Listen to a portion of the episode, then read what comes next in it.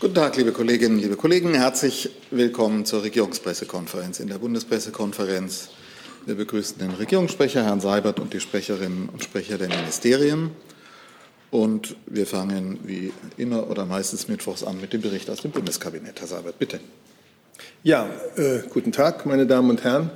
Ich kann Ihnen berichten, dass das Bundeskabinett heute einen Sonderfonds des Bundes für Kulturveranstaltungen beschlossen hat mit einem Volumen bis zu 2,5 Milliarden Euro. Dieser Sonderfonds unterstützt die Wiederaufnahme und die Planbarkeit von kulturellen Veranstaltungen, Konzerte, Theateraufführungen, Kinovorstellungen und anderen Arten von Veranstaltungen. Er hat zwei zentrale Bausteine. Erst einmal soll nach Lockerung der Beschränkungen für das öffentliche Leben eine Wirtschaftlichkeitshilfe kleinere Veranstaltungen fördern, die ab dem 1. Juli dieses Jahres durchgeführt werden und unter denen dann unter Beachtung der notwendigen Corona-bedingten Hygienebestimmungen bis zu 500 Besucher teilnehmen. Ab dem 1. August werden dann Veranstaltungen mit bis zu 2000 Besuchern gefördert. Und der zweite Baustein dieses Sonderfonds für die Kultur ist eine Ausfallabsicherung für größere Kulturveranstaltungen.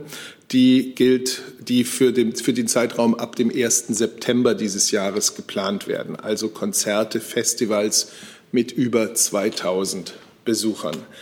Dieser Sonderfonds des Bundes gibt der Gesellschaft, der Kultur, aber vor allem auch der Gesellschaft insgesamt eine Perspektive, weil er nämlich die Aussicht auf kulturelles Leben, auf kulturellen Austausch und Begegnung ermöglicht durch Planungssicherheit für die Veranstalter. Und gleichzeitig ist er ein neuerlicher Ausdruck der hohen Wertschätzung für kreative Kulturschaffende und ihre besondere Notsituation in dieser Pandemie. Als dritte Säule ergänzt dieser Sonderfonds nun das bisherige Bundesprogramm Neustart Kultur und die Überbrückungshilfe 3 mit ihren Hilfen für Solo-Selbstständige. Selbstständige. Dieser Sonderfonds wird gemeinsam verantwortet vom Finanzministerium und von der Beauftragten der Bundesregierung für Kultur und Medien, Frau Grütters.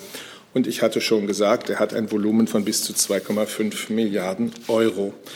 Das war dann auch schon der Bericht aus dem Kabinett. Hey Leute, hier sind Thilo und Tyler.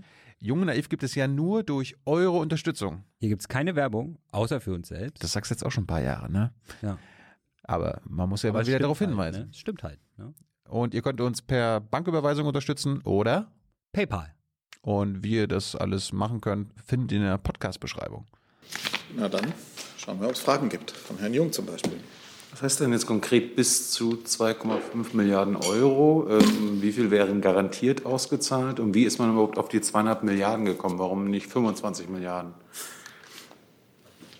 Also erstens kann ich Ihnen sagen, zur weiteren Information gibt es eine Pressekonferenz auch der Kulturstaatsministerin äh, und äh, Sie und Ihr Amt werden mit Sicherheit in der Lage sein, all diese Fragen zu beantworten. Die Mittel in Höhe von 2,5 Milliarden Euro werden der Staatsministerin für Kultur zur Bewirtschaftung zugewiesen. Sie hat auch den Vorsitz in einem Lenkungsausschuss, der koordiniert, wie sich das, wie das Programm umgesetzt wird, wie es weiterentwickelt wird. In dem werden auch die Länder und der Deutsche Kulturrat vertreten sein. Und äh, dieses ist äh, das, was ich Ihnen dazu heute sagen kann.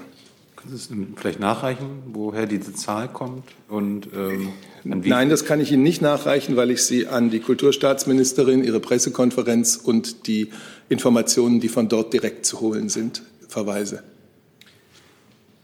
Gut, dann kommen wir zu anderen Fragen. Es gibt eine Reihe von Fragen von außen. Achso, äh, Entschuldigung. Reiseankündigung, Außenministerium. Bitte. Vielen Dank. Außenminister Maas reist heute zum informellen Außenministertreffen der portugiesischen Ratspräsidentschaft nach Lissabon.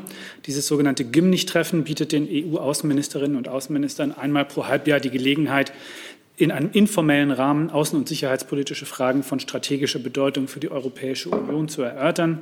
Das Treffen beginnt heute Abend mit einem informellen Abendessen auf Einladung des portugiesischen Außenministers Augusto Santos Silva.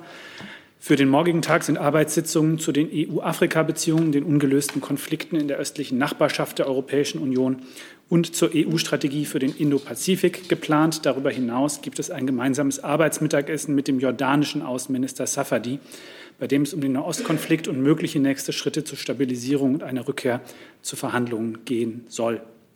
Darüber hinaus, das hat der Außenminister gestern auch schon angedeutet, ist dieses Treffen natürlich eine Gelegenheit, ähm, sich weiter abzustimmen über die Umsetzung ähm, der Beschlüsse des Europäischen Rats betreffend die Situation äh, in Belarus. Äh, morgen Abend wird der Außenminister wieder in Berlin eintreffen. Gut, Herr Fried zu dem Thema. Ach so, ist auch außen oder denn sonst würde ich sagen, wir machen mit außen weiter. Also dann öffnen Sie das Feld.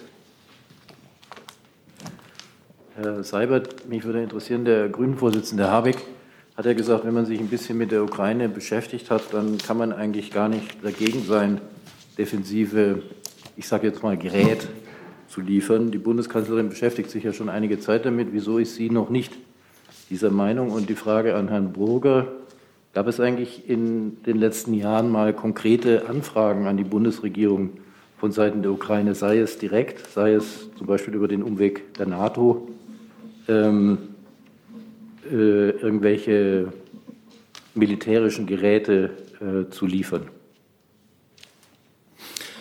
Ja, Herr Fried, es stimmt. Die Bundeskanzlerin und die ganze Bundesregierung äh, befasst sich seit Beginn des Konflikts um die Ostukraine, ich könnte auch sagen, seit der völkerrechtswidrigen Annexion äh, der Krim durch Russland äh, aufs intensivste mit der Situation dort, mit diesem Konflikt. Und das hat auch über all die Jahre nicht nachgelassen, die Intensität dieser Beschäftigung.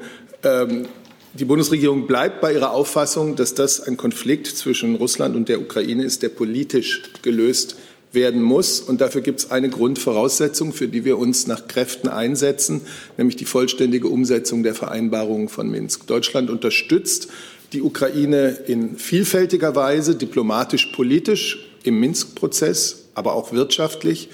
Ähm, zum Thema der Rüstungsexporte kann ich sagen, wir verfolgen eine restriktive und verantwortungsvolle Rüstungsexportpolitik und äh, erteilen im Hinblick auf die Ukraine keine Genehmigungen für Kriegswaffen. Und äh, ich kann nur für diese Bundesregierung in dieser Legislaturperiode sprechen. Ähm, da wird sich dann auch nichts dran ändern in dieser Periode. Zu der Frage an mich. Mir wäre für das Auswärtige Amt äh, nicht bekannt, dass derzeit eine solche Anfrage vorläge. Ähm, ich äh, kann aber hier nicht erschöpfend über, über Einzelfälle der vergangenen Jahre Auskunft geben. Und ich vermute, das Wirtschaftsministerium äh, wahrscheinlich auch nicht, weil das, glaube ich, auch äh, in der Vergangenheit nicht unsere Praxis war, über einzelne Fälle der Exportkontrolle Auskunft zu geben.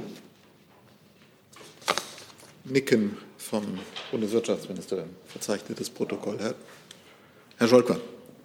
Ja, zum gleichen Thema an das Wirtschaftsministerium. Also 2019, wenn ich mich nicht täusche, wurde nach in die Ukraine Sport- und Jagdwaffen in, auf die Summe von ungefähr 2 Millionen oder 2,1 Millionen Euro verkauft. Haben Sie Daten von 2020, was genau und wie viel verkauft wurde? Ja, also zu den allgemeinen Grundsätzen ähm, hat sich der Regierungssprecher ja schon geäußert. Ähm, zu den Genehmigungen kann ich Sie auf äh, den Rüstungsexportbericht verweisen, ähm, der im kommenden Monat auch wieder ansteht. Ähm, zu den Zahlen für 2020 äh, kann ich äh, nur vorläufige Zahlen benennen. Ähm, da handelt es sich um 63 Genehmigungen im Wert von rund 3,5 Millionen Euro ähm, hier ging es wieder in der Hauptsache um Jagd- und Sportwaffen. Weitere Fragen dazu sehe ich nicht. Dann hierzu. Dann bleiben wir aber in Osteuropa von außen, fragt Arne Delfs. Thema Belarus. Herr Seibert, hat die Bundeskanzlerin mittlerweile weitere Erkenntnisse zur Rolle Russlands bei der Zwangslandung in Belarus? Wann wird sie das nächste Mal mit Putin sprechen? Also über Gespräche der Bundeskanzlerin mit internationalen Staats- und Regierungschefs berichte ich, wenn sie stattgefunden haben, wie immer. Äh, die Pressekonferenz der Bundeskanzlerin, äh, in der sie sich zuletzt dazu geäußert hat, war ja gestern in Brüssel am äh, mittleren oder späten Nachmittag. Insofern gibt es zu dem Thema nichts Neues, was ich berichten kann. Sie hat sich unmissverständlich geäußert wie auch der Europäische Rat ja unmissverständlich und klar auf diesen wirklich beispiellosen Vorgang der erzwungenen Landung eines Flugzeugs und der Verschleppung eines kritischen Journalisten und seiner Lebensgefährtin reagiert hat. Und ich könnte vielleicht noch hinzufügen, dass wir auch, ähm, auch das hat die Bundeskanzlerin gestern schon getan, äh, dass wir diese widerwärtige Manier der belarussischen Machthaber, ihre Gefangenen öffentlich vorzuführen mit sogenannten, in Anführungszeichen, Geständnissen, ähm, die Spuren der Schläge oder der Misshandlung überschminkt, ähm, dass wir dieses auch auf das Schärfste verurteilen. Herr Scholker.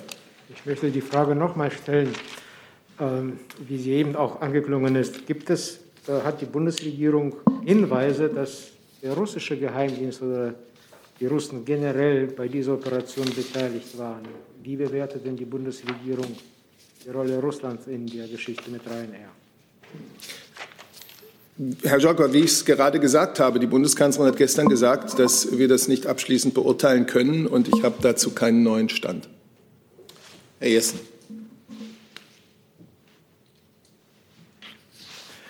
Auskünfte über die tatsächlichen Abläufe könnten ja gewiss auch die Piloten geben. Sind der Bundesregierung äh, Aussagen der Ryanair-Piloten bekannt, unter welchen Bedingungen, mit welchen äh, Vorgaben, mit welchen Anordnungen diese Landung erzwungen wurde? Oder bemühen Sie sich um solche Erkenntnisse? Einer der Beschlüsse des Europäischen Rates gestern ist ja, dass die internationale Zivilluftfahrtorganisation ICAO diesen Fall dringend untersuchen muss. Und das wäre ein wichtiger Teil der Untersuchung. Dann Frage von außen, Herr Warwick von RT Deutsch. Weist auf die Fälle forcierte Landung der Präsidentenmaschine von Morales im Oktober 2018 und die forcierte Landung eines Belavia-Fluges im Oktober 2016 nach Kiew, nachdem ein regierungskritischer Journalist, Matirosian, äh, geholt wurde, hin und fragt, ähm, und fragt, warum wurde das nicht ebenfalls verurteilt? Was macht hier nach Einschätzung der Bundesregierung den Unterschied aus? Und ich füge auch gleich die Nachfrage hinzu. Äh, die Protokolle des Funkverkehrs sind veröffentlicht worden. Es geht daraus hervor, die Piloten hätten selbstständig und proaktiv entschieden, in Minsk zu landen. Liegen der Bundesregierung die Protokolle vor? Wenn ja, wie ist die Einschätzung?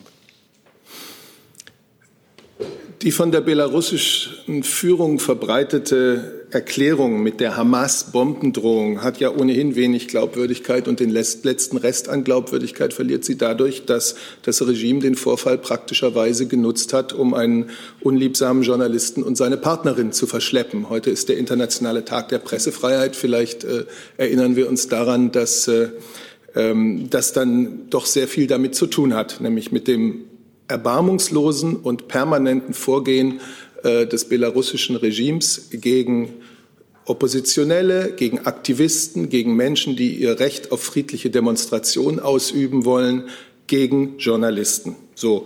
Und das ist das Wesentliche, was jetzt im Vordergrund steht. Äh, und deswegen hat der äh, Europäische Rat ganz klar und die Bundeskanzlerin gestern auch von einem beispiellosen Vorgang gesprochen.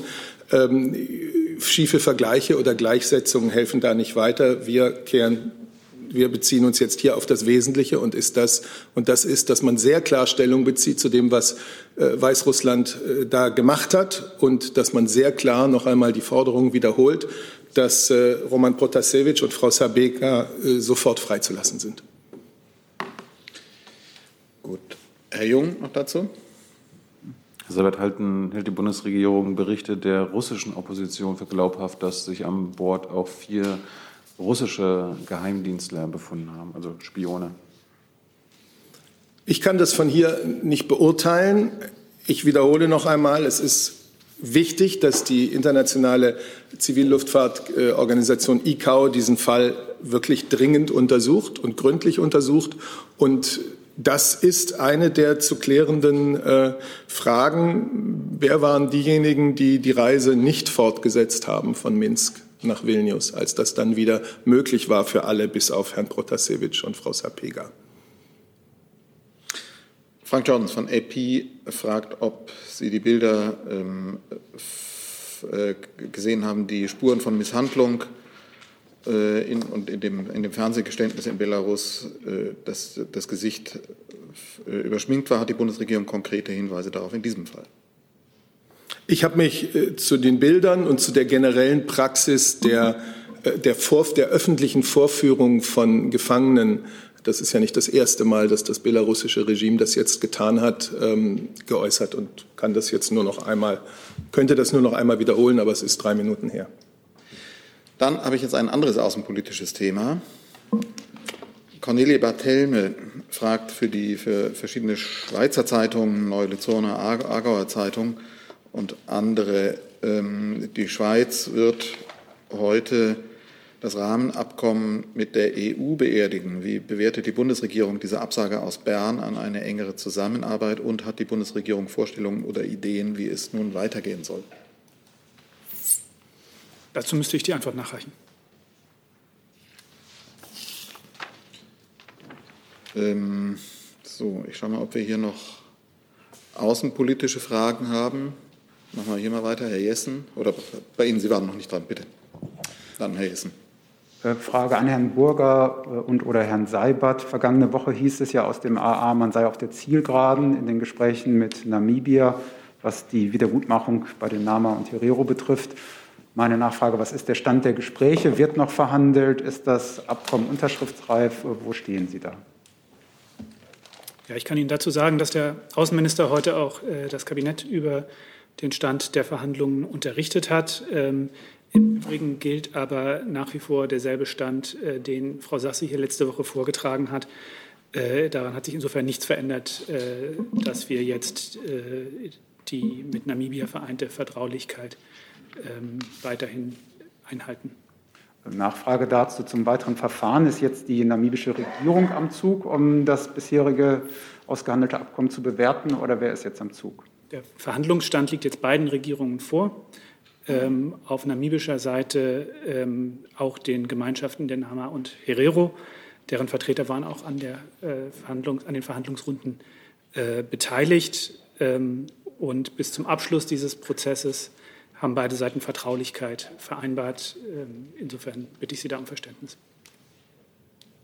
Dazu Herr Jessen. Jetzt. Wenn Sie sagen, der Verhandlungsstand liegt den Regierungen vor, bedeutet es, dass aus äh, Sicht des Auswärtigen Amtes es ein Verhandlungsstand ist, der sozusagen regierungsbeschlussfähig ist. Also wenn man so will, ein, Unterschrift, ein unterschriftsreifer Verhandlungsstand. Wie gesagt, äh, ich kann noch mal auf das verweisen, was Frau Sass hier letzte Woche gesagt hat. Äh, nach unserer Auffassung befinden wir uns auf der Zielgeraden. Ähm, der Außenminister hat das deutsche Kabinett ähm, heute über diesen Verhandlungsstand unterrichtet. Und ähm, dieser Verhandlungsstand liegt auch der namibischen Seite vor. Äh, welche Konsultationen auf namibischer Seite dort noch stattfinden, würde ich Sie bitten, dort zu erfragen. Und das ist der Stand, äh, bei dem wir uns derzeit befinden. Ja, meine Nachfrage bezog sich ja auf die Einschätzung aus deutscher Sicht ist nach Auffassung des Auswärtigen Amtes das, was Sie dem Kabinett heute vorgelegt haben, so aus deutscher Sicht beschlussfähig? Ich kann dazu jetzt nicht mehr sagen als das, was ich eben gesagt habe, Jessen. So, dann haben wir eine Frage von Haitham Ayash zu den Wahlen in Syrien. Ich weiß nicht, ob Herr Seibert, Außeninnenminister, möglicherweise das beantworten kann. Hinweis auf die Wahlen, auf Assad darauf, dass Frankreich es den Syrern dort erlaubt, an den Wahlen teilzunehmen. Die Bundesregierung verbietet die Teilnahme an den Wahlen, Straßensperren vor der syrischen Botschaft. Frage, bedeutet dies, dass es für die Europäer keine einheitliche Außenpolitik gegen den Tyrannen Bashar al-Assad gibt? Und zusätzlich die Frage, ähm, wie kann man diesen Wahlen begegnen? Ist es nicht an der Zeit, dass das Volk sein Recht auf Freiheit und Frieden erlangt? Ja, zu den Wahlen in Syrien hat sich der Außenminister äh, gestern Abend gemeinsam mit seinem amerikanischen, britischen, französischen und italienischen Amtskollegen geäußert und klar Stellung bezogen. Aus unserer Sicht sind diese Wahlen in Syrien weder frei noch fair und sie werden auch nicht im Sinne der maßgeblichen VN-Sicherheitsratsresolution 2254 unter Beteiligung aller Syrerinnen und Syrer, einschließlich derjenigen in der Diaspora, durchgeführt. Diese Einschätzung haben wir gemeinsam mit unseren internationalen Partnern zum Ausdruck gebracht. Ähm, und daran hat sich auch nichts geändert. Ähm, was die Durchführung von Auslandswahlen äh, angeht, ähm, kann ich dazu sagen, dass wir einer formellen Anfrage der syrischen Botschaft um Zustimmung der Bundesregierung zur Teilnahme der in Deutschland lebenden syrischen Wahlberechtigten an den Präsidentschaftswahlen in den Räumlichkeiten der syrischen Botschaft nicht stattgegeben haben. Für die Bundesregierung ist bei der Bewertung von Wahlen entscheidend, dass sie frei und fair verlaufen und unter Beteiligung aller Syrerinnen und Syrer, einschließlich derjenigen in der Diaspora. Diese Voraussetzungen sehen wir für die nun anstehenden syrischen Präsidentschaftswahlen nicht gegeben. Ähm, die allermeisten in der Diaspora lebenden Syrerinnen und Syrer dürften nach den aktuellen Bestimmungen gar nicht erst wählen oder dürften aus Angst vor Repression gegen die eigene Person oder Familienangehörige vor einer Wahlregistrierung abgesehen haben. Insofern wäre der überwiegenden Mehrheit der in Deutschland lebenden syrischen Staatsangehörigkeit die Teilnahme an der Wahl ohnehin verwehrt gewesen. Dann Themenwechsel oder hierzu? Thilo Jung. Eine Lernfrage, Herr Burger, wie ist das denn bei anderen Ländern? Also mir fällt da jetzt gerade die ägyptische Diktatur ein, die veranstaltet ja auch Wahlen, ähm, die auch nicht frei und, äh, frei und fair sind. Lässt man hier in Deutschland die Ägypter wählen? Also das ist eine Einzelfallentscheidung. Ähm, wie ich gerade gesagt habe, ist das, ähm, gibt es völkerrechtlich keine Verpflichtung, einer solchen Abhaltung von Wahlen zuzustimmen. Ähm, die äh, betreffenden Länder müssen die Bundesregierung um äh, eine Genehmigung bitten. Ähm, und diese Genehmigung wird im Einzelfall ähm, erteilt oder, äh, oder nicht erteilt. Ich kann dazu für Ägypten jetzt aus dem Stegreif nichts sagen. Es ist auch durchaus nicht so, dass alle Länder regelmäßig Auslandswahlen an ihren Auslandsvertretungen abhalten. Da gibt es ja auch andere Modalitäten. Auch ähm, wenn Bundestagswahlen stattfinden, ist es beispielsweise in der Regel nicht so, dass ähm, Auslandswahlen an deutschen Auslandsvertretungen äh, stattfinden, sondern da kommen Briefwahlverfahren zum Zug. Aber wenn Sie sagen, die Wahlen müssen frei und fair sein, dann hört sich das nach etwas Grundsätzlichem an und nicht nach Einzelfallentscheidungen. Man muss sich natürlich im Einzelfall anschauen, ob äh, gewisse Mindestbedingungen bei der Durchführung einer solchen Wahl gegeben sind. Gut, nochmal Themenwechsel. Frank Jordans von AP fragt Herrn Burger ähm, mit Blick auf die Verhandlungen Namibia. Ähm, können Sie bestätigen, dass es inzwischen eine formale Einigung äh, der Verhandlungen mit, Herero, mit Blick auf die Herero und Nama gibt? Und stimmt es, dass, wie teilweise berichtet wird, die Bundesregierung Reparationszahlungen ausschließt? Das hatten wir gerade. Ich kann nur noch, noch auf das verweisen, was wir hier letzte Woche vorgetragen haben. Ähm, ich bitte um Verständnis, dass ich über die Inhalte des Verhandlungsstands, äh, der jetzt erreicht wurde, ähm, zum jetzigen Zeitpunkt noch keine Auskunft geben kann. Hierzu? Dazu eine Nachfrage. Sie sagen, Sie können jetzt nichts weiter sagen über das weitere Vorgehen, aber haben Sie sich geeinigt auf einen Zeitpunkt, bis zu welchem mit Namibia irgendwie ein Ergebnis steht? Das äh, soll ja not oder gegebenenfalls nochmal in diese Legislaturperiode äh, dann beschlossen werden? Also gibt es einen Zeitplan? Nein. Gut. Dann fragt Ulrich Steinkohl, äh, gibt es Planungen für einen Abstecher des US-Präsidenten nach Deutschland während seiner Europareise im Juni? Das wäre eine Frage, die an die US-Regierung zu richten ist.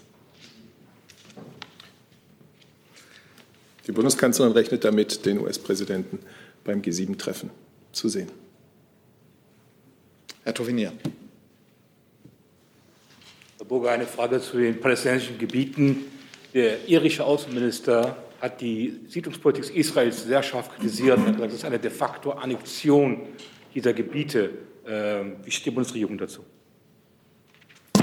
Herr Tofik-Nier, als äh, regelmäßiger ähm, Teilnehmer der Bundespressekonferenz, der, unserer Regierungspressekonferenzen, kennen Sie sicherlich die Haltung der Bundesregierung zum israelischen Siedlungsbau sehr gut. Ähm, die haben wir hier immer wieder äh, und bei unterschiedlichsten Gelegenheiten ähm, zum Ausdruck gebracht. Und ähm, ich glaube, da werden Sie auch keine Veränderung feststellen, wenn ich Ihnen sage, dass die Bundesregierung äh, den Siedlungsbau in den besetzten Gebieten ablehnt. Wir halten ihn für nicht vereinbar mit dem Völkerrecht. Und äh, wir glauben, dass er ein Hindernis für das Ziel einer verhandelten Zwei-Staaten-Lösung darstellt. Das weiß ich ja auch, aber es ist das erste Mal, dass ein EU-Land jetzt offen über eine Annexion spricht. Wie steht die Bundesregierung zu diesem, zu diesem, zu diesem Vorwurf?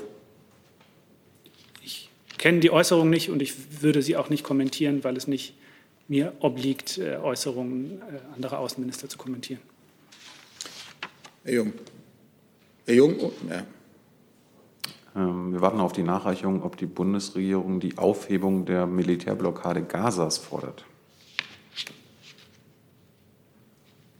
Das tut mir leid, dass, äh, wenn wir da was zugesagt haben und es noch nicht geliefert haben, dann äh, werde ich dafür sorgen, dass das äh, schleunigst passiert. Dann anderes Thema. André, Andreu Jerez von El Periodica de Catalunya fragt, gibt es oder kann die Bundesregierung bestätigen, Frage ans Innenministerium, dass es Pläne gibt, ähm, Mitglieder der in, in Pakistan verfolgten Minderheit der Ahmadis aus Deutschland in Sammelabschiebungen abzuschieben? Also grundsätzlich ist ja äh, die Durchführung von Abschiebungen äh, Ländersache, sodass ich äh, gucken müsste, ob ich dazu was nachreichen kann. Wenn ich das kann, werde ich das selbstverständlich tun. So, dann Herr Jessen. Ja, das war noch meine ursprüngliche Wortmeldung von vorhin. Äh, an Herrn Burger bezieht sich nochmal auf die Situation äh, in Nahost bei der gestrigen Presse, gemeinsamen Pressekonferenz von äh, Premierminister Netanyahu und US-Außenminister Anthony Blinken fiel auf, dass Blinken zwar ähm, sehr betont hat, das äh, Recht für Palästinenser wie Israelis gleichermaßen unter sicheren Bedingungen äh, leben zu können, allerdings der Begriff der Zwei-Staaten-Lösung äh, fiel explizit nicht. Deutet sich darin aus Ihrer Sicht an die Möglichkeit, dass es vielleicht doch eine andere Variante noch geben könne für gemeinsames Zusammenleben, zum Beispiel im Rahmen eines binationalen Staates? Also es fällt mir jetzt schwer, die Pressekonferenz des amerikanischen Außenministers zu kommentieren, zumal ich nicht alle Äußerungen dazu jetzt äh, vollumfänglich äh, vorliegen habe. Ähm, mir wäre von einer solchen Positionierung, äh, wie Sie es gerade andeuten, nichts bekannt. Für die Europäische Union hat ja der Außenbeauftragte Josep Borrell jetzt noch einmal erklärt, die Wiederherstellung eines politischen Horizonts für eine Zwei-Staaten-Lösung bleibt von größter Bedeutung. Und das ist auch die Haltung der Bundesregierung. Herr Toffinier. Herr Burger, sehen Sie irgendwelche Anzeichen bei Israel, dass es im Ernst weiterhin ernst meint mit einer Zwei-Staaten-Lösung? Und wenn ja, wo sind diese Anzeichen? Ja, das äh, war eines der Themen äh, der Gespräche, die Außenminister Maas selbst auch vergangene Woche ähm, vor Ort geführt hat. Ähm, dort natürlich noch sehr stark unter dem Eindruck äh, der äh, heißen militärischen Auseinandersetzung, die zu diesem Zeitpunkt äh, ja noch stattfand. Ähm, aber ähm, trotzdem äh, war auch dort eine der Botschaften von Außenminister Maas, äh, sowohl bei seinen Gesprächen in Israel als auch bei seinen Gesprächen äh, mit Präsident Abbas in Ramallah, dass es das Ziel der Bundesregierung bleibt, ähm, den Weg, äh, Wege zu suchen, wie wieder die Parteien an den Verhandlungstisch zurückkehren können, um ähm, den Konflikt, der der aktuellsten Auseinandersetzung zugrunde liegt, dauerhaft lösen zu können. Und das ist aus Sicht der Bundesregierung äh, da ist aus Sicht der Bundesregierung nach wie vor äh, die verhandelte Zwei-Staaten-Lösung die Lösung, die es anzustreben gilt. Das Nochmal meine Frage. Sehen Sie irgendwelche Anzeichen, dass Israel es wirklich ernst meint mit einer Zwei-Staaten-Lösung? Wenn man jetzt sieht, was in Jerusalem passiert, was in den anderen besetzten Gebieten passiert, äh, wo sehen Sie diese Anzeichen? Ich sehe sie nicht. Und viele Experten auch nicht. Also äh, das, äh, Ihre Interpretation äh, möchte ich jetzt hier nicht kommentieren. Ich habe Ihnen gesagt, was die Position der Bundesregierung ist. Herr Seibert hat darauf hingewiesen, dass es auch im Rahmen der Europäischen Union da große Einigkeit gibt. Ähm, es hat auch vor zwei Tagen ein Gespräch des Außenministers mit seinem amerikanischen Amtskollegen Tony Blinken gegeben, als der gerade auf dem Weg in die Region war, ähm, wo sich beide Außenminister nochmal äh, eng abgestimmt haben. Und auch dort hat es eine enge Übereinstimmung in den Zielsetzungen und äh, in, der, ähm, in dem Ansatz gegeben, äh, den, den wir verfolgen. So, dann wechseln wir Themen und gibt Fragen im Saal, gibt Corona-Themen. Fangen wir mal an. Entscheidung Bundesverfassungsgericht, Informationspflichten Bundesregierung, das ist das Finanzministerium auch angesprochen. Ähm,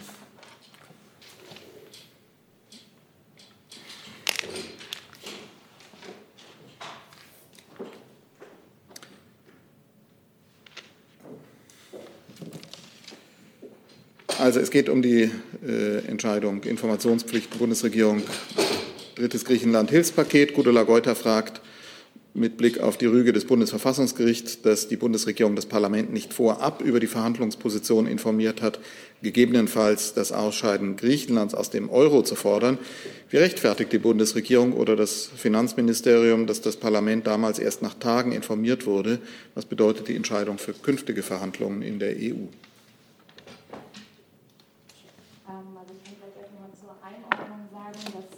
Die heutige Entscheidung des Bundesverfassungsgerichts einen Sachverhalt betrifft, der die Vorgängerregierung im Jahr 2015 betrifft.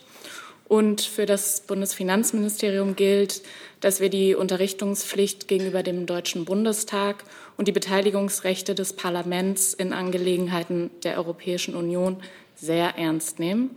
Die Entscheidung bestätigt die Abgrenzung zwischen der Unterrichtungspflicht und dem Kernbereich exekutiver Eigenverantwortung, der einen grundsätzlichen der, der einen grundsätzlich nicht ausforschbaren Initiativ-, Beratungs- und Handlungsbereich einschließt.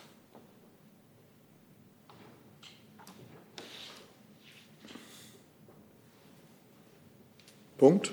Gut. Dazu Herr Jung.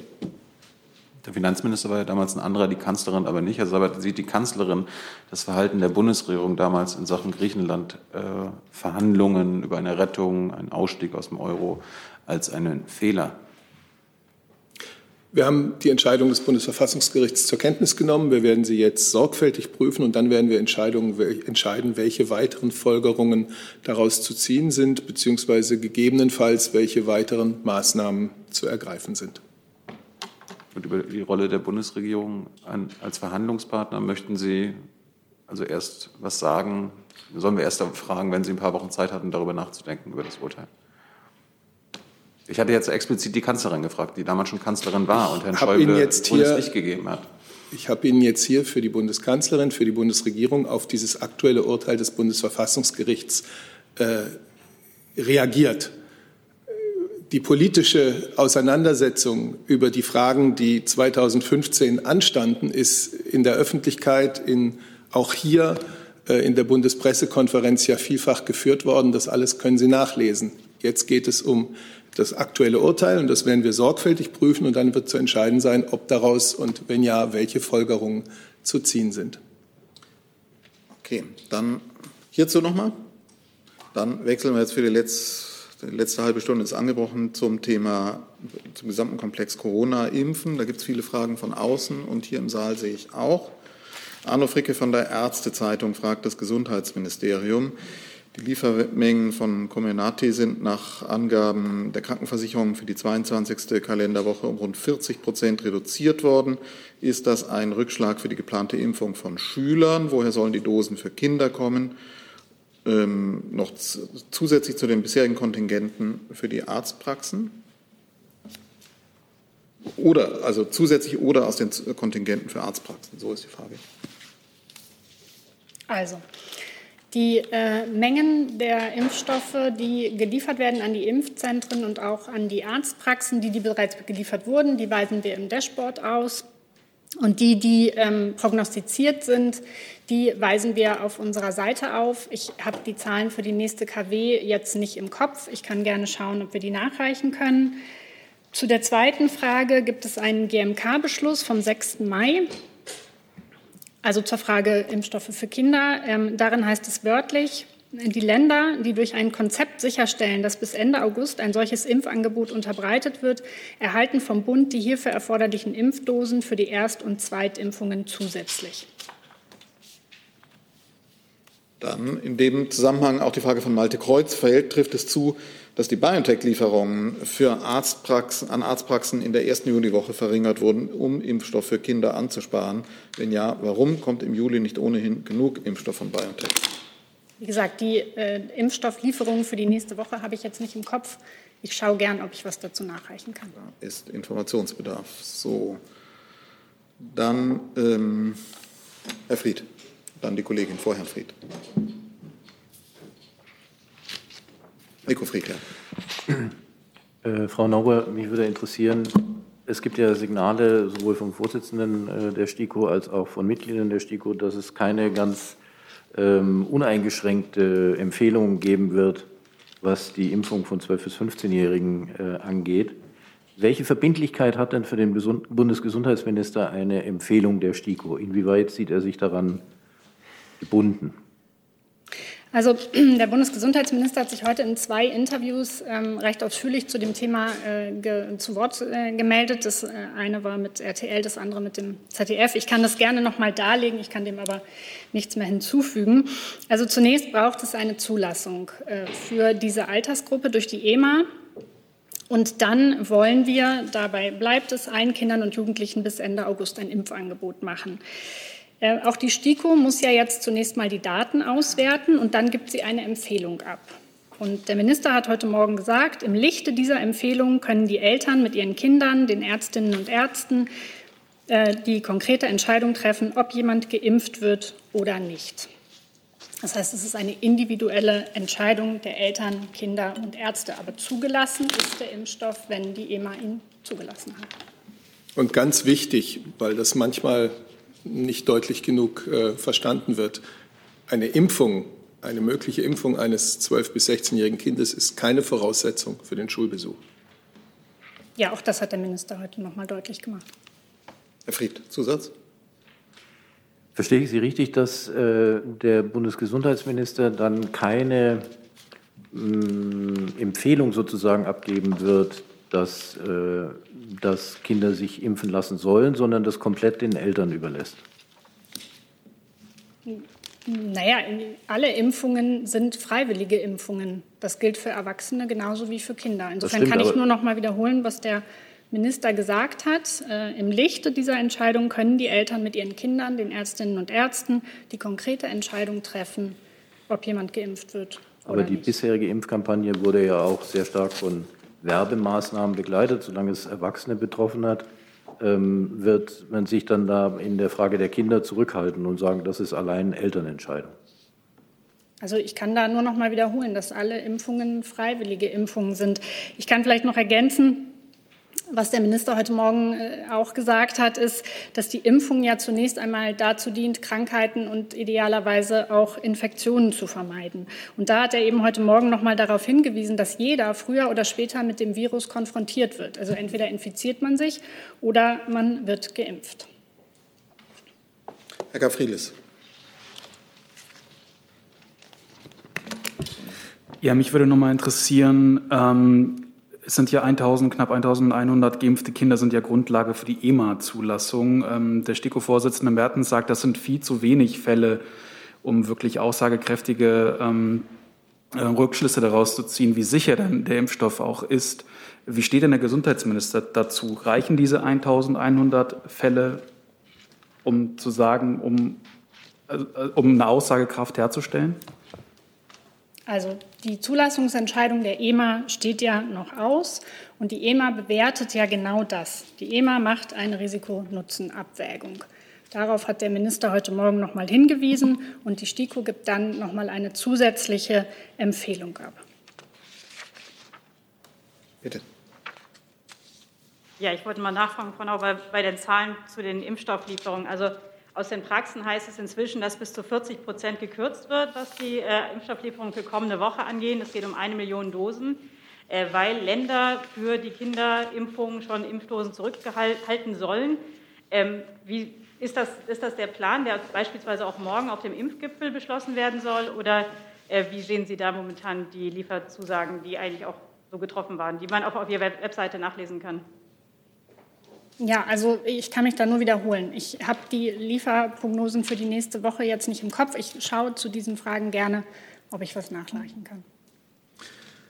Es gibt dann mehrere Fragen und ich summiere die jetzt mal ähm, zum Impfgipfel, inwiefern er sich mit Impfungen für Kinder befasst, was da sonst noch auf der Agenda ist und auch gibt es dort dann oder generell konkretere Pläne für die Impfung der 12- bis 15-Jährigen, fragt unter anderem Caroline Born ähm, und Sascha Mayer. Ja, ähm, tatsächlich morgen äh, wird sich die Bundeskanzlerin mehrere andere Mitglieder der Bundesregierung natürlich auch mit den Regierungschefs und Chefinnen der Länder zu verschiedenen Facetten des Themas Impfen austauschen. Ich kann Ihnen sagen, die Impfungen von Kindern und Jugendlichen sind ein solches Thema. Mögliche Auffrischungsimpfungen äh, sind ein weiteres Thema. Es wird im Anschluss daran eine Pressekonferenz geben. Deswegen würde ich jetzt den Beratungen nicht gerne vorgreifen.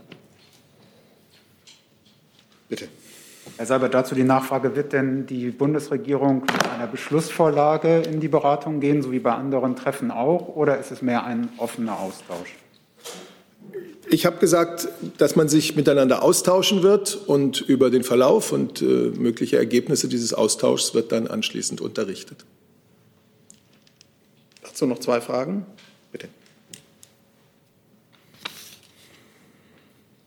Jetzt nicht direkt zum Impfgipfel, aber ich hätte trotzdem an Frau Neuber noch mal die Frage. Ähm, heute hat der Datenschutzbeauftragte der Bundesregierung in einem Interview beklagt, dass er nicht in die Entwicklung des elektronischen Impfgipfels Ausweises für die SARS-CoV-2-Impfung eingebunden wurde oder zu spät und äh, er sich auch dagegen wehrt, dass jetzt äh, ihm die Schuld zugeschoben wird, wenn der Impfpass nicht zügig kommt. Äh, vielleicht können Sie erklären, wie, wann Sie den Herrn Kälber dazu einbezogen haben in die Planung. Also das kann ich Ihnen aus dem Stegreif nicht sagen. Ich kann aber darauf verweisen, dass äh, der, also sozusagen zu dem letzten Teil Ihrer Frage, dass der Impfpass nicht rechtzeitig komme oder so.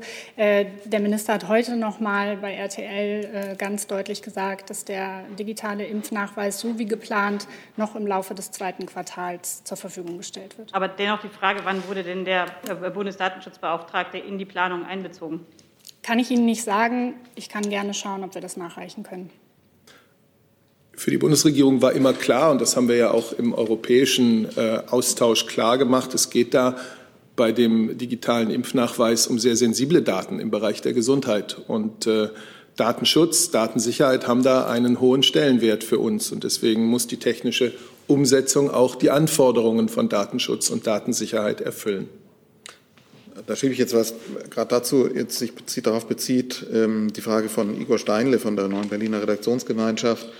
Ähm, die Hausärzte lehnen es ab, Impfzertifikate auszustellen. Wie genau sollen die Bürger jetzt dran kommen? Automatisch per Post, müssen sie sich selbst an Apotheken wenden. Und äh, die Frage nach dem Zeitplan, glaubt man noch am Zeitplan? Auch nochmal die Frage. Ja, also zu dem ersten Teil der Frage hat sich Minister Spahn hier am Freitag äh, ganz ausführlich geäußert. Darauf würde ich gerne verweisen. Grundsätzlich ist es so, dass ja ähm, der äh, digitale Impfpass nachträglich ausgestellt werden muss für diejenigen, die jetzt schon zwei Impfungen bekommen haben. Die, die eine Impfung bekommen haben, bekommen ja ihre zweite Impfung dann im Impfzentrum oder beim Arzt und den digitalen Impfnachweis, wenn sie das möchten, gleich ausgestellt. Ähm, für diejenigen, die in den Impfzentren geimpft werden, äh, worden sind schon zweimal. Die Impfzentren ähm, halten fast alle die Daten vor, die dann notwendig sind, äh, um die digitalen Impfnachweise nachzusenden, also dass man die dann per Post äh, bekommt, diesen QR-Code. Und ansonsten kann man sich den eben auch beim Arzt oder beim Apotheker stellen. Herr Jung. Hm, ist ein geht um das Thema Datenschutz und Datensicherheit, hat Herr Seibert gerade äh, auch aufgemacht. Es geht auch um die Luca-App. Das ist ja jetzt heute das äh, große Thema im Netz, ähm, wo gravierende Sicherheitslücken festgestellt wurden in der Luca-App, die es Angreifern ermöglichen, Trojaner in die Systeme der Gesundheitsämter landesweit zu schleusen. Ähm, wie nimmt die Bundesregierung diese Berichterstattung auf? Das ist ja nichts Neues. Äh, deutsche IT-Experten warnen vor der Luca-App schon seit Monaten. Ähm, werden Sie vor dieser App warnen? Werden Sie die Bundesländer aufrufen, äh, diese App nicht mehr einzusetzen? Also ich kann Ihnen da nur ganz grundsätzlich äh, was zu sagen. Zu den Sicherheitslücken müssen Sie sich an die Entwickler von Luca wenden. Wir haben immer gesagt, Luca kann eine Ergänzung zur Corona-Warn-App sein. Aber der Check-in für Veranstaltungen zum Beispiel, der ist ja auch mit der Corona-Warn-App möglich, auch weiterhin möglich. Und wie gesagt, zu den Berichten über Sicherheitslücken müssten Sie sich an die Luca-Entwickler wenden. Ja, aber wenn Sie sagen, weil wenn Sie gesagt haben, es kann eine Ergänzung zur Corona-Warn-App sein, kann das nach den aktuellen Berichten und nach den Nachweisen über diese Sicherheitslücken noch eine Ergänzung sein? Das ist ja die Frage. Halten Sie an dieser Empfehlung fest? Also, Herr Seibert? Ich würde aber da schon noch mal sagen, dass ich äh, hier nicht von einer Empfehlung gesprochen habe. Ja, wenn Sie sagen, es kann eine Ergänzung Ja. zur Corona-Warn-App sein, dann ist das ja, ja, kann man auch nutzen. Aber wenn Sie jetzt sehen, wie krass diese Sicherheitsmängel sind, wie gefährlich das für die eigenen Gesundheitsämter in ganz Deutschland ist, wie können Sie das noch sagen? Also nochmal, äh, eine, die, die Check-in-Funktion für Veranstaltungen, die gibt es ja auch von der Corona-Warn-App. Die Corona-Warn-App, das wissen Sie, erfüllt allerhöchste Datensicherheits- und äh, Datenschutzstandards, äh, auch durch diese dezentrale Lösung. Ähm, Und die Berichte über die Sicherheitslücken bei der Luca-App, die möchte ich von dieser Stelle nicht kommentieren. Die, da müssen Sie sich an die Entwickler von Luca wenden. Gut, so, dann hatten wir noch andere Themen, Herr Jessen. Oder bleiben, wie auch immer. Das, äh, das war schon noch zu Corona und Impfen. Ja, ja. Ähm, Frau Nauber, äh, in Frankreich ist bekannt geworden, dass französische und offenbar auch deutsche Influencer ähm, gegen Geld aufgefordert wurden, sich an Diskreditierungskampagnen äh, gegen Pfizer-BioNTech zu ähm, beteiligen.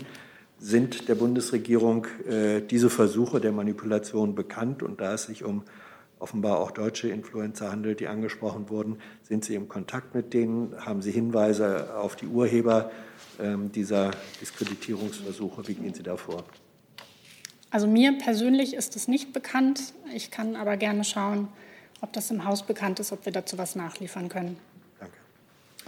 Ich kann Ihnen dazu sagen, ergänzend, dass es zu diesem Thema einen Austausch zwischen äh, den äh, betroffenen europäischen Behörden gibt, äh, die sich äh, ja, in einem Netzwerk äh, regelmäßig über ähm, ja, Fälle von Desinformation austauschen und ähm, auch über die Frage, wie der im Einzelfall zu begegnen ist.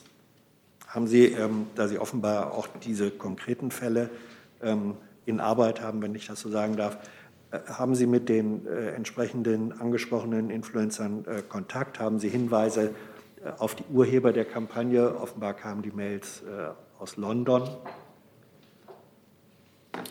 Ähm, Ich kann Ihnen im Moment äh, von Seiten des Auswärtigen Amts nicht sagen, äh, auf welcher Ebene genau diese Kontakte äh, stattfinden. Sie haben mitbekommen, dass einige äh, der betroffenen Influencer das, äh, diese Informationen ja selbst öffentlich gemacht haben. Ich habe äh, hier auch keine äh, ge- eigenen gesicherten Erkenntnisse vorzutragen, was die Urheberschaft angeht. Es gibt dazu aber einen engen Austausch, wie gesagt, auch mit anderen betroffenen europäischen Staaten. Anderes Thema, okay? Wie bitte? Äh, Ich, habe, ich hätte eine Frage über ein anderes Thema. Ah, wir bleiben hier nochmal bei dem Thema, dann haben wir noch eine Frage dazu und dann wechseln wir. Aber nochmal zu, zu dem digitalen Impfpass. Die Frage vorhin war ja auch, und die würde ich gerne nochmal aufgreifen, wie denn die Hausärzte, die geimpft haben und vollständig geimpft haben oder die bei Genesenen nur einfach geimpft haben, die Daten in den digitalen Impfpass umziehen sollen, wo sie ja nun selbst schon, der Verband der Hausärzte sagt, wir sind nicht das Passamt, diese Aufgabe können wir nicht erfüllen. Also wer soll das übernehmen? Ja, also da hatte ich vorhin schon zugesagt, Minister Spahn hat sich dazu am Freitag ganz ausführlich geäußert. Das möchte ich jetzt nicht äh, in allen Einzelheiten hier wiederholen. Da würde ich Sie bitten, einmal ins Protokoll zu gucken. Jetzt geht die Frage mit Blick auf die Sicherheitslücken bei äh, äh, Luca von Daniel Lücking auch nochmal konkret ans BMI, mit Blick auch auf oder Hinweis auf die Zuständigkeit für das BSI. Ähm, wie ordnen Sie diese Sicherheitslücken ein und was wird derzeit den Gesundheitsämtern zum Umgang mit dem Luca-System geraten? Also die Frage ist sicherlich erstmal primär durchs BSI zu beantworten, aber ich kann das gegebenenfalls nachreichen. Frage nochmal konkret, wird oder was wird den Gesundheitsämtern geraten, auch BMG? Da müsste sich der Kollege an die Länder wenden, die für die Gesundheitsämter zuständig sind. Gut, Fragen dazu sehe ich nicht mehr. Dann Thema Corona. Dann habe ich dazu noch Fragen von außen auch. Ähm, Frank Jordans von AP fragt, Deutschland hat letzte Woche weitere Reisebeschränkungen für Großbritannien wegen der indischen Variante eingeführt. Österreich gestern auch, andere EU-Länder nicht. Gibt es Gespräche über eine einheitliche EU-Linie und welche sollte das der Bundesregierung nach sein?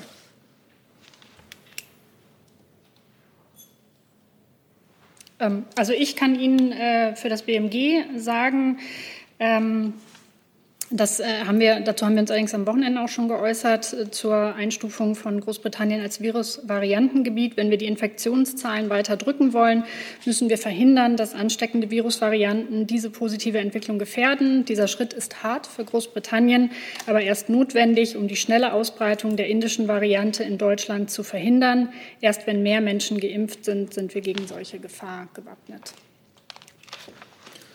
Dann fragt Frau Verena Gleichmann vom ORF mit Blick darauf und auf die äh, Öffnungsschritte in Nachbarländern wie Österreich. Halten Sie diese Öffnungsschritte für zu schnell? Die Öffnungsschritte in Österreich? Die würde ich von dieser Stelle nicht kommentieren wollen. Das war der Versuch, es Ihnen zu entlocken. Ähm, weitere Corona-Fragen? Dann wechseln wir, bitte. Also ich hatte eine Frage zum Thema Migration an die Bundesregierung. Gestern hat der italienische Ministerpräsident Draghi gesagt, ich zitiere, reine Freiwilligkeit bei der Verteilung der Flüchtlinge hat sich als unwirksam erwiesen. Ähm, wie schätzt die Bundesregierung diese Äußerung ein?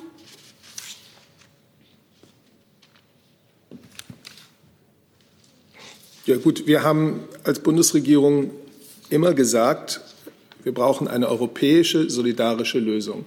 Wir haben uns in jedem einzelnen Fall, in dem es darum ging, äh, jetzt beispielsweise in Italien angelandete Migranten und Flüchtlinge ähm, weiter in europäische Länder zu verteilen, als äh, im Rahmen unserer Möglichkeiten aufnahmebereit erwiesen. Es war immer eine überschaubare Zahl von europäischen Staaten, die sich in dieser Richtung ähm, engagiert haben. Es bleibt dabei, dass das natürlich, wenn es immer die gleichen wenigen Staaten sind, äh, kein zufriedenstellender Zustand ist und äh, dass das noch nicht eine faire und solidarische europäische Lösung genannt werden kann, an der wird weiter zu arbeiten sein. Bitte.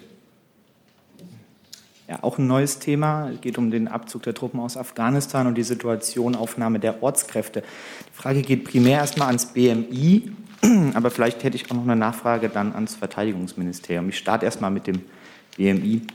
Ähm, Gefährdungsanzeige darf ja dort momentan nur derjenige oder diejenige stellen, die in den letzten zwei Jahren als Ortskraft tätig war. Und diese Regelung gilt auch nur äh, oder gilt nicht für, für Angestellte von Vertragsfirmen, also von privaten deutschen Firmen, die im Rahmen der Mission dort tätig waren. Deswegen die Frage, woher kommt diese Beschränkung auf zwei Jahre und äh, warum keine Aufnahme von, von privaten vertraglichen Ortskräften? Experten halten beide Regelungen für ziemlich realitätsfremd. Danke. Ja, also Sie haben den äh, derzeit oder die derzeitige Rechtslage äh, zutreffend gekennzeichnet und äh, derzeit ist daran auch äh, kein Änderungsbedarf zu sehen vielleicht die Nachfrage, aber den Taliban ist es doch eigentlich egal, ob jemand vor drei oder fünf Jahren vielleicht als Dolmetscher oder sonst was tätig war äh, und auf welchen, auf, auf welchen Payroll der gestanden hat. Also die sind doch gefährdet. Ist da noch eine Überlegung, da nochmal nachzuarbeiten? Oder ist das einfach so, wenn ja, woher kommt diese Zwei-Jahresfrist? Also wie, wie kommt man darauf, dass zwei Jahre sachgerecht ist? Das müsste ich gegebenenfalls nachreichen.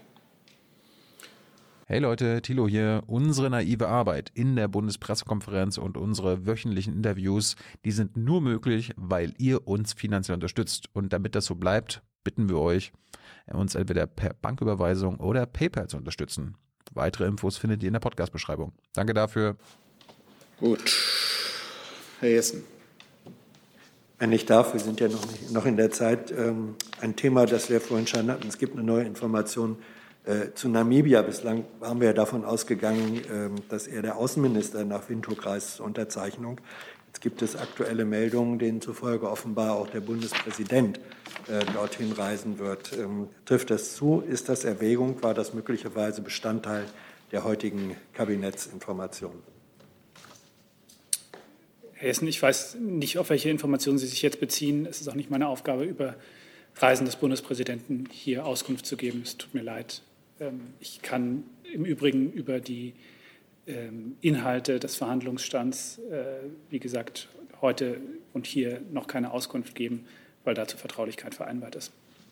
Aber ob es Thema der Kabinettsinformation war, eine mögliche Reise des Bundespräsidenten, können Sie dazu etwas sagen, Herr Seibert? Nein. So, haben wir noch andere Themen? Das sehe ich nicht. Ich hätte noch zwei Nachreichungen. Ja. Bürger, bitte. Wenn Sie mir eine Sekunde geben, die aufzurufen. Ähm, zunächst mal äh, zu den Gesprächen äh, mit der Schweiz über das Rahmenabkommen. Äh, ähm, dazu äh, würde ich gerne ähm, darauf hinweisen, dass ähm, Verhandlungsführer auf Seiten der Europäischen Union hier die EU-Kommission ist. Es ist heute ähm, findet ein Treffen der Verhandlungsführer der Schweiz und der EU-Kommission in Brüssel statt. Äh, dessen Ergebnis gilt es aus unserer Sicht abzuwarten. Äh, ich würde davon ausgehen, dass sich die Kommission dazu dann gegebenenfalls auch äußert. Ähm, aus unserer Sicht ist dazu aber zu sagen, dass der Abschluss eines institutionellen Rahmenabkommens aus unserer Sicht in beidseitigem Interesse liegt und eine Einigung auch mit Blick auf die noch offenen Punkte weiter möglich ist. Zu der Frage von Herrn Jung, den ich nicht mehr erspähe, zu Gaza. Ähm, kann ich Ihnen sagen, dass sich Deutschland äh, für eine Verbesserung der Lebensbedingungen der Menschen in Gaza einsetzt. Äh, wir sind äh, inzwischen auch der größte Geber für das Hilfswerk UNRWA mit über 40 Millionen Euro ähm, in diesem Jahr. Ähm, dafür, für die Verbesserung der Lebensumstände der Menschen in Gaza, ist es natürlich auch wichtig, dass Grenzübergänge für humanitäre Lieferungen und für den Geschäftsverkehr zur Verfügung stehen. Ähm, gleichzeitig äh, wissen wir und äh, verstehen wir, dass ähm, diese Grenzöffnung in einer Art und Weise geschehen muss, die den israelischen Sicherheitsinteressen Rechnung trägt. Ähm, die Europäische Union ist bereit, dazu Beiträge zu leisten im Rahmen der äh, Grenzmission EUBAM Rafah. Okay, dann sind wir am Ende der Regierungspressekonferenz. I'm thinking